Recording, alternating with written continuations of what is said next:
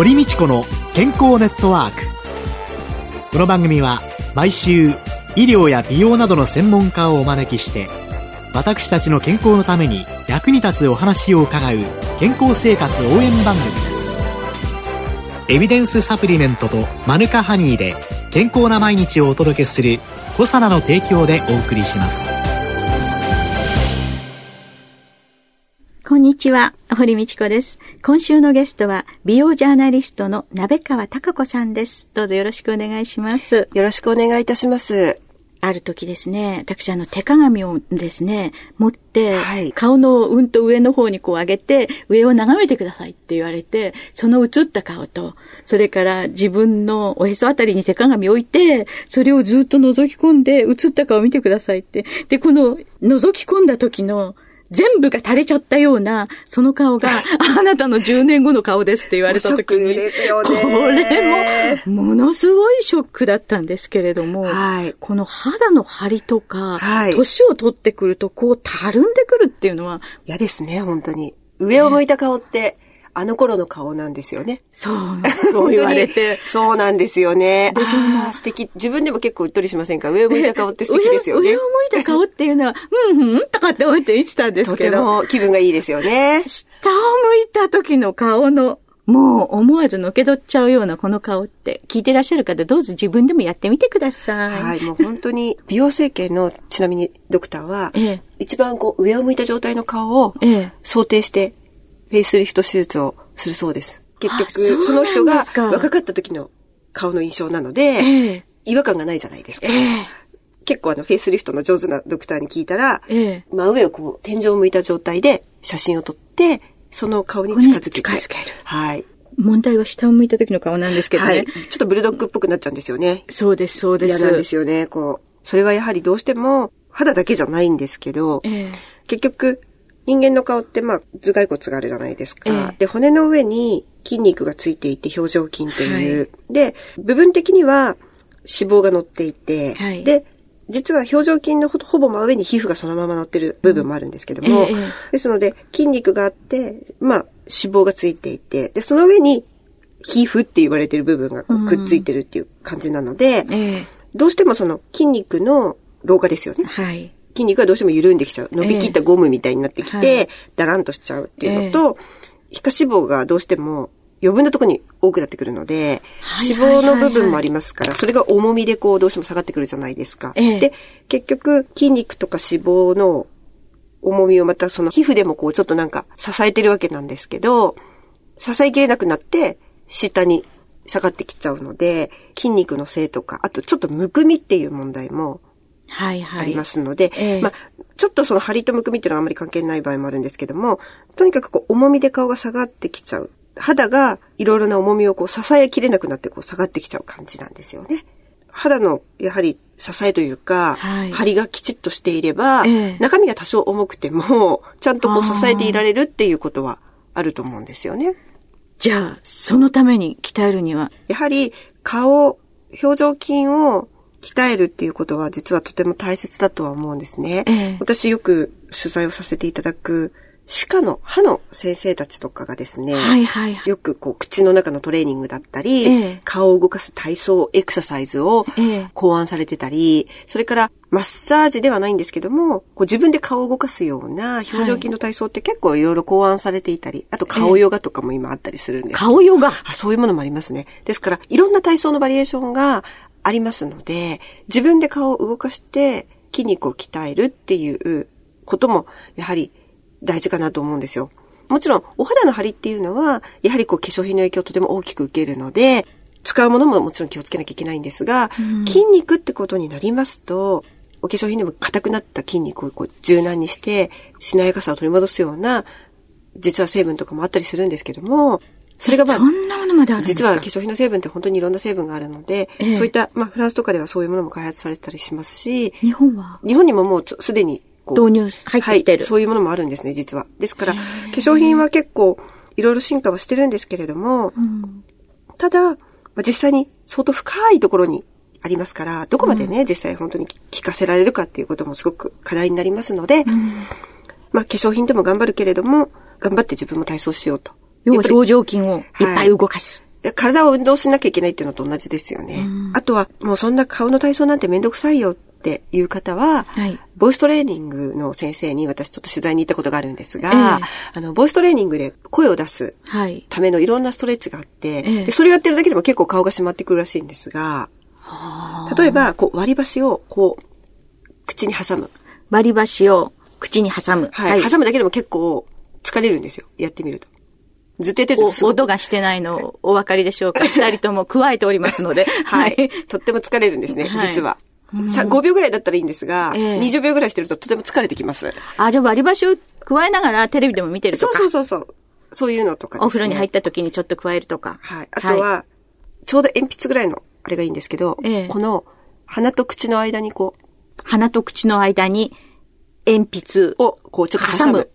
結構ですねい、口の筋肉が退化してるとこれできないんですよ。子供とか、ええ若い方はすぐできるんですね。難しいですよね、結構ね。この体操を取材先で聞いたときに、ええ私もスタジオでやってみたんですが、ええできなかったんです。で、練習して、ええやっとなんかできるようになったんですけど、うん結構、あ、大丈夫ですよ。うまく挟まってます。はい。ちょっと人には見せられない顔ですよね。そうですね。ちょっと恥ずかしいんですけど、ええ例えばそういう形で、こう、筋肉を鍛えること。あと、カラオケで、ええ。だいたい歌を3曲ぐらい、思いっきり口を開けて歌うだけで、相当表情筋って使うらしいので、カラオケ3曲。はい。はい。あの、誰もいないところで、あの、頑張ってええ、腹式呼吸で3曲ぐらい、ええかなりこう口をガッと開けて、ええ。歌うだけでもいいんですよって言われて、その先生もすごくフェイスラインがすごいお綺麗だったんですって。そういう簡単なことでもね、日常生活に入れておけるんだなっていうふうに思いますので、体操っていろんなね、ことがありますし、フルスマイルって言って、普通にこう、笑顔で、はいそのまま、こう、顔が歪まないようにちゃんと鏡を見て、偏らないように気をつけて、はいぐっと笑う。その顔を30秒キープするだけでも、相当表情筋で鍛えられるらしいんですよね。まあ、笑顔ってすごく素敵なんですけども、まあ、できれば、この顔の下半分だけグッと笑うといいらしいんですよね。あえ、こうして、しわが寄っちゃうのね。あー、目の横にね。はい。はい。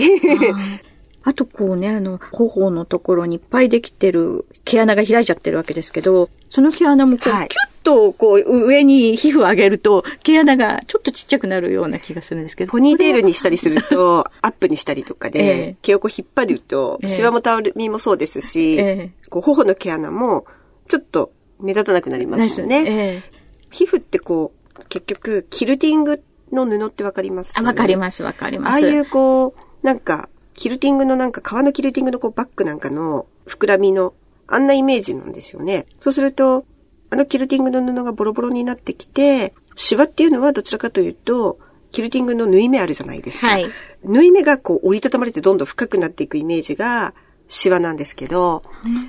毛穴っていうのは、あのキルティングの縫い目の交差点にある穴なんですよ。皮膚で言うと。はいはいなので、どうしても、周りのこう、膨らみがぺちゃんこになってくると、穴が目立って穴目立ってくるうん、目立ってきちゃうっていうことがあるので、やはりその肌の張りと毛穴ってすごく関係があると最近は言われていて、特に20代より30代、30代より40代が毛穴が特に頬の部分ですよね。ええ目立つピークだって言われてるんですよ。さあ、その肌のたるみ、表情筋を一生懸命動かしましょう。あと、サプリメント、化粧品で、そうですよね。肌の張りをどうするかってことですよね。やはり、肌の張りは、ドリンク、今流行っていますけれども、はいコラーゲンのドリンクとかを飲まれてる方結構いらっしゃいますよね。はいヒアルロン酸とか、はいコンドロイチンとかいろんな成分がありますけれども、はいああいった、その張りをこう構築する、そういったサプリメントとか、はい。あのドリンク類が今世の中に結構出ているので、はい。ああいったものと、ビタミンだったりミネラルだったりといっはた基本的なものですよね。はい、高級店なんかは肌のキメを割と細かくするとかって。あれはあの、とても抗酸化作用がはい。非常にあの、高いと思うので、はい。キメを実際にも細かくしてくれると思うんですけれども、はい。どうしても肌の張りを作っているコラーゲンとかエラスチンとかっていうお肌のこう、繊維の物質って、はいはいどんどんどんどんこ